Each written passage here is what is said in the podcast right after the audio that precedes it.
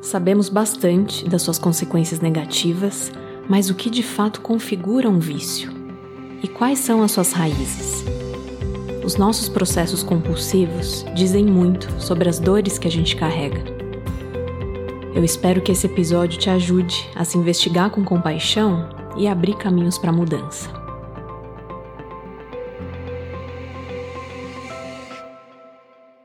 Como só é possível mudar o que enxergamos com clareza, vamos compreender o que é um vício. Eu vou usar aqui a definição do Dr. Gabor Mate, um médico que é uma referência no assunto e um grande mentor na minha caminhada. Ele fala que vício é qualquer comportamento que traz alívio ou prazer para a pessoa no curto prazo, que gera desejo e traz consequências negativas no longo prazo e que, apesar dessas consequências negativas, a pessoa tem dificuldade de largar. O objeto do vício pode ser substâncias, né, drogas, álcool, nicotina, cafeína, mas também sexo, jogos de azar, videogame, exercício físico, comida, pornografia, redes sociais, compras online, trabalho. O foco não está na atividade externa mas na relação interna que a pessoa tem com aquela atividade. É um processo psíquico e fisiológico complexo que envolve diversos aspectos da nossa mente, como eu vou falar mais adiante, e ativa diferentes circuitos cerebrais de prazer e recompensa, incentivo e motivação e regulação de impulsos. Estamos diante de um vício quando existe uma ânsia irrefreada por consumir ou fazer algo quando aquele comportamento serve a um propósito na sua vida que você não está conseguindo atender de outras formas e, mesmo sabendo que aquilo não é bom, você perde o controle. A mudança de olhar que é necessária e urgente é que o vício é uma resposta humana normal ao trauma. É uma tentativa de solucionar uma ferida interna. Quando as pessoas estão sofrendo, elas querem escapar do sofrimento. Isso é absolutamente humano.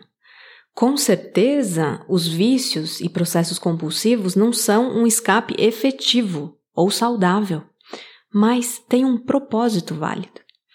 O nosso corpo, mente e cérebro sempre tentam buscar o equilíbrio e fazem compensações, adaptações para a gente conseguir sobreviver. O Gabor defende que nem todas as pessoas que estão traumatizadas se tornam viciadas, mas todas as pessoas que têm um vício têm um trauma. Ou seja, por trás do vício sempre existe uma ferida interna profunda, ou várias. E se você investigar bem, você vai ver que essa fala é muito verdadeira. O que dificulta bastante o tratamento é que existem diversos mitos sociais em torno do vício. Primeiro, a crença de que é uma mera escolha e que as questões que surgem a partir do vício são de culpabilidade individual. Portanto, os viciados são muitas vezes discriminados, punidos, marginalizados, o que só aumenta a dor e a vergonha que essas pessoas já sentem e perpetua ainda mais o vício. A vergonha, só um parênteses aqui, a vergonha é muito brutal, né? é a emoção mais difícil de sentir porque ela vem com narrativas muito limitantes, assim, existe algo errado comigo. A vergonha diz, eu não sou suficiente, eu não pertenço. Enfim, então, claro que diante de tanta humilhação e vergonha, o seu movimento instintivo é de fugir, fugir, fugir e se anestesiar. O outro mito é que o vício é uma doença hereditária, um distúrbio biológico do cérebro. Só que o que é herdado não é o vício, mas a sensibilidade, a predisposição. E olha que curioso, quem é mais sensível sente mais dor. E para lidar com a dor, tende a desenvolver vícios. Estamos sempre fazendo adaptações para sobreviver. Então, defender que o vício é meramente uma herança genética é um pensamento limitado e limitante porque o foco fica exclusivamente na doença e não no porquê da pessoa ter desenvolvido aquele vício e nos possíveis caminhos de cura.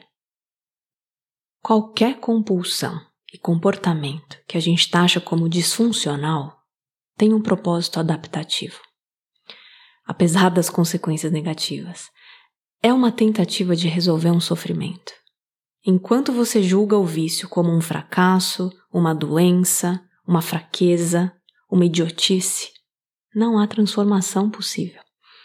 Cada ser humano é um universo e os vícios são uma saída temporária para dores diversas. E quem nunca buscou atalhos para lidar com a dor, que atire a primeira pedra.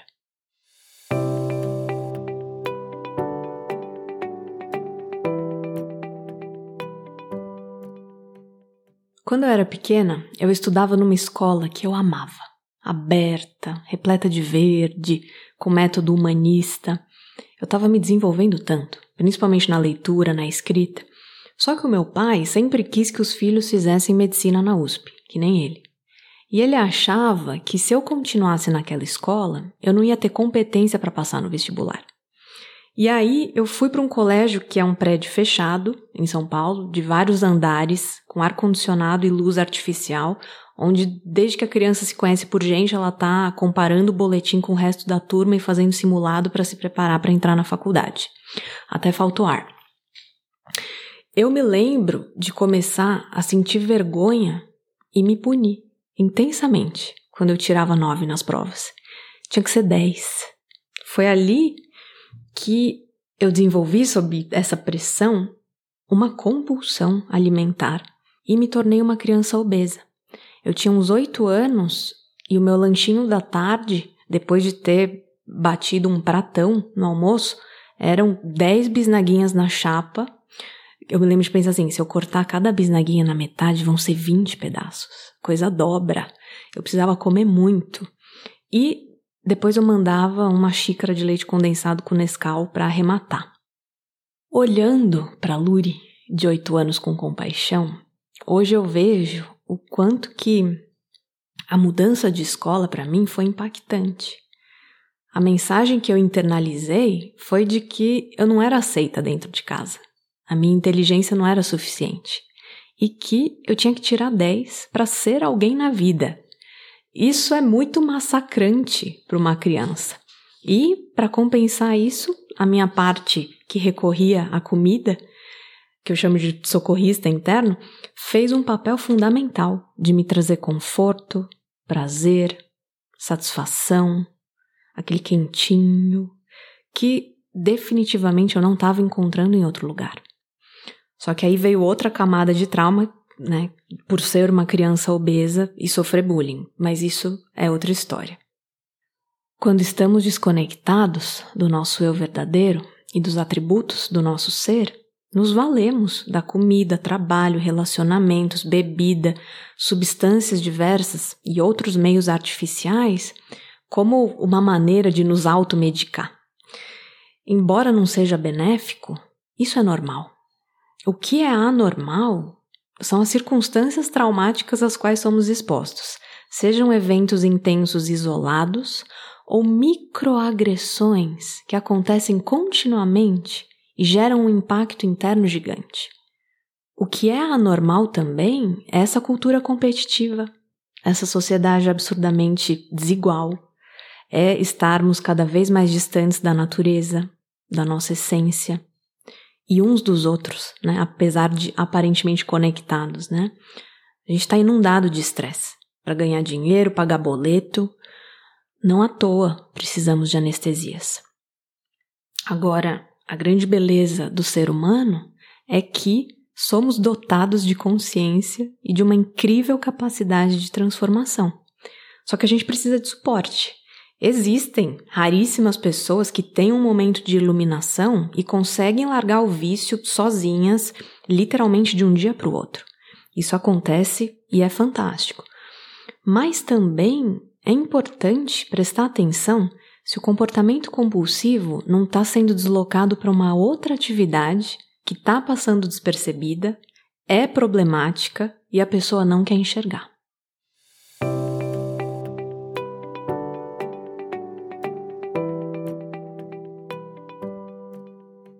Na minha visão e experiência, a solução efetiva e duradoura para comportamentos impulsivos, compulsivos e destrutivos, é a cura da dor que os motiva. Essa cura é possível quando a pessoa decide se observar e conhecer o seu mundo interno com compaixão. E fica muito mais fácil ter autocompaixão quando a gente entende o que é trauma. Porque até então a pessoa acha que existe algo fundamentalmente errado com ela. Ela não entende o porquê dela sentir, pensar e agir daquele jeito. Ela não se sente compreendida pelos outros. As pessoas ao redor ficam julgando, criticando, tentando corrigir o seu comportamento. E aí ela se isola cada vez mais e não consegue se libertar dessa dinâmica de dor e sofrimento. Então, vamos lá. Trauma não é o acontecimento externo. Trauma é o que acontece dentro de você como resultado do evento externo. Portanto, é uma ferida interna, subjetiva, em muitos casos inconsciente, que molda o seu mundo psíquico, tira a sua presença e segurança, te desconecta da sua essência, do seu corpo e da sua intuição. Muito importante isso, você não precisa de catástrofes acontecendo para estar traumatizada. Ao mesmo tempo, o trauma não surge de algo que é simplesmente triste, desconfortável ou assustador. Só é trauma se o que te aconteceu gerou uma constrição no seu mundo interno. Ou seja, se a dor trouxe uma limitação duradoura na visão que você tem sobre si, nas suas narrativas internas e na sua capacidade de responder ao mundo. E essa perspectiva informada sobre trauma é muito importante para o tratamento dos vícios, né? porque ele precisa ir muito além de tentar frear e controlar o comportamento compulsivo. É preciso que a pessoa restaure a relação que ela tem consigo mesma e com o que aconteceu no passado, compreendendo o que estava faltando para ela quando aquele comportamento começou. E na prática, a gente vê que muitos vícios estão enraizados na infância. Vamos supor que você precise tomar três taças de vinho todos os dias. Só mais um parênteses aqui. O alcoolismo é um vício muito desafiante porque o álcool está em praticamente tudo. Você liga a TV, é propaganda de bebida. No ponto de ônibus, propaganda de bebida. Eventos em família, bebida. Jantar com os amigos, bebida. Hoje em dia você entra numa loja de roupa e o vendedor volta com uma cerveja artesanal para você. Então, tá em tudo. E o mais grave é que o consumo do álcool em excesso é normalizado e até estimulado, dependendo do contexto social. Então, muitas pessoas têm dificuldade de assumir que estão viciadas. Mas é só quando a gente se permite ir ao encontro da verdade que a gente se liberta.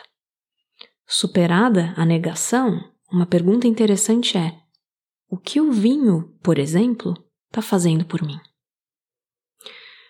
Veja que a pergunta não é qual é o seu veredito mental sobre tomar três taças de vinho todos os dias? A gente não precisa do seu crítico, analista, juiz interno nesse momento. A investigação é para ser feita com curiosidade e compaixão. Qual é o ganho? Qual é a necessidade que está sendo suprida aqui? Para algumas pessoas, o vinho traz calma, relaxamento. Para outras, desinibição, criatividade, descontração. E aí a pergunta é: o que está te impedindo de ter calma e relaxamento? O que está te inibindo? Em que momento você perdeu a criatividade e a descontração na sua vida? Se a pessoa se sente segura de ir fazendo essa investigação, aos poucos, ou muito diretamente, ela localiza onde está o trauma. E qual é a necessidade que não foi atendida, principalmente quando ela dependia dos seus cuidadores? Quem é workaholic, por exemplo, busca no trabalho muitas vezes um senso de reconhecimento, importância, aceitação, pertencimento que não teve lá atrás. E todas essas são necessidades humanas universais. Aliás, me corrigindo aqui, ninguém é workaholic. Né? Nenhum bebê saiu da maternidade viciado em produzir, produzir, produzir. É importante não confundir o vício com a nossa natureza. Podemos ter partes que estão se engajando de forma compulsiva com o trabalho ou com, com outras atividades para ter esse reconhecimento e aceitação que não estão vindo por outras vias.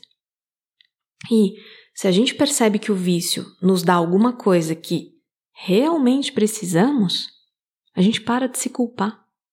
Ou para de se culpar tanto. Né? Se tivéssemos recebido ajuda, acolhimento, um olhar amoroso quando tínhamos essas necessidades enquanto crianças, muito provavelmente não teríamos esses vícios. Só que a gente aprendeu que não devia pedir ajuda, ou que não resolvia pedir ajuda porque os adultos ali não estavam sintonizados com o nosso mundo interno. E por favor, não se trata de usar o vício como uma desculpa ou minimizar os riscos e danos colaterais que o vício traz, mas compreender os motivos por trás do comportamento. E o bacana é que hoje existe um eu adulto aí dentro, que tem sabedoria e é capaz de se perguntar e se responder: como eu posso cuidar mais de mim e atender a essas necessidades para que eu não dependa mais desse comportamento, dessa atividade? Quais seriam formas mais benéficas de aliviar minha dor? E como seria se eu acolhesse mais o que eu sinto, por mais que doa temporariamente, em vez de fugir tanto da minha experiência interna?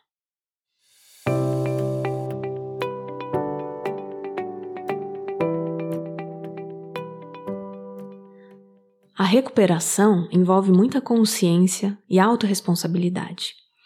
Se você tem um vício ou uma compulsão, é importante que você rastreie as suas emoções e os seus padrões de comportamento, percebendo atentamente como você se sente e como você reage diante da emoção. Às vezes, as pessoas não têm consciência de que estavam se sentindo profundamente isoladas, envergonhadas, tristes, estressadas, sobrecarregadas. E quando se percebem, já estão consumindo a droga ou se engajando no comportamento impulsivo e destrutivo. Outra coisa que ajuda muito é compreender que a nossa mente é um mosaico e fazer contato com as diversas partes do nosso mundo psíquico que estão envolvidas no processo compulsivo. As pessoas que querem tratar um vício ficam muito presas nessa guerra interna entre parte de si que recorre ao vício e parte que critica e quer combater o vício. E o problema é que muitas vezes parentes, amigos e até terapeutas fazem o que aparentemente faz sentido, que é se aliar às partes críticas e julgadoras da pessoa que querem controlar e combater o vício, sem testemunhar a dor por trás. E isso gera muita desconfiança, aumenta a vergonha, a sensação de inadequação, traz recaídas e deixa a pessoa que tem o vício se sentindo ainda mais isolada. Então, é fundamental ouvir a parte que recorre ao vício, que eu chamo de socorrista interno, que está tentando trazer algum alívio para o nosso sistema. Ouvir também as motivações das nossas partes críticas e controladoras que querem, obviamente, que a gente largue o vício, porque elas sabem muito bem dos estragos que aquele comportamento está trazendo para a nossa vida e para as nossas relações.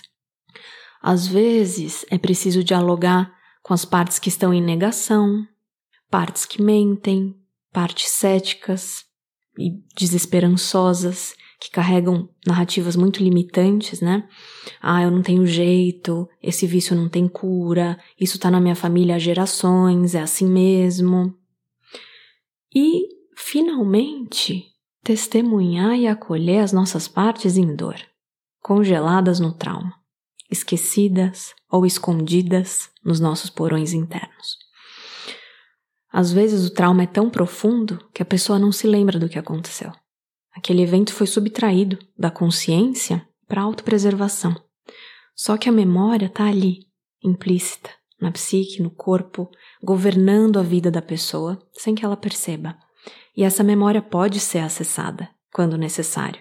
E hoje em dia existem muitas abordagens psicoterapêuticas que estão crescendo, sendo um, muito pesquisadas com evidências científicas, né, como a EMDR, próprios sistemas familiares internos, terapia assistida com psicodélicos, né, que ainda não é legalizado no Brasil, mas são caminhos, né, de trabalho profundo de trauma que com certeza vão ganhar cada vez mais destaque. Uma transformação muito potente pode acontecer só de você conhecer esses seus aspectos. Perceber que o vício não é o problema, mas uma tentativa de resolver um problema. Que tanto a parte que recorre ao vício quanto as partes que querem acabar com o vício têm intenções positivas e querem te proteger de alguma forma. E o mais valioso é se dar conta de que você não é o seu vício, você não é o seu trauma. Existe uma dimensão dentro de você que está além das suas circunstâncias e até da sua herança genética.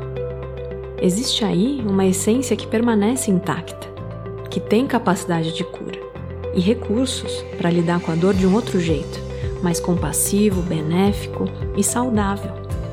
E tá tudo bem em pedir ajuda. O episódio de hoje foi denso, eu te agradeço muito por ter chegado até aqui. Se você não me conhece, eu sou Luri Tomioka, terapeuta. Eu criei esse podcast para ajudar as pessoas a navegarem pelos seus conflitos internos e interpessoais com mais consciência, harmonia. Eu tô no Instagram, na conta Conflito em Paz, e no meu site luritomioka.com tem mais informações sobre o meu trabalho. Até o próximo e um super abraço.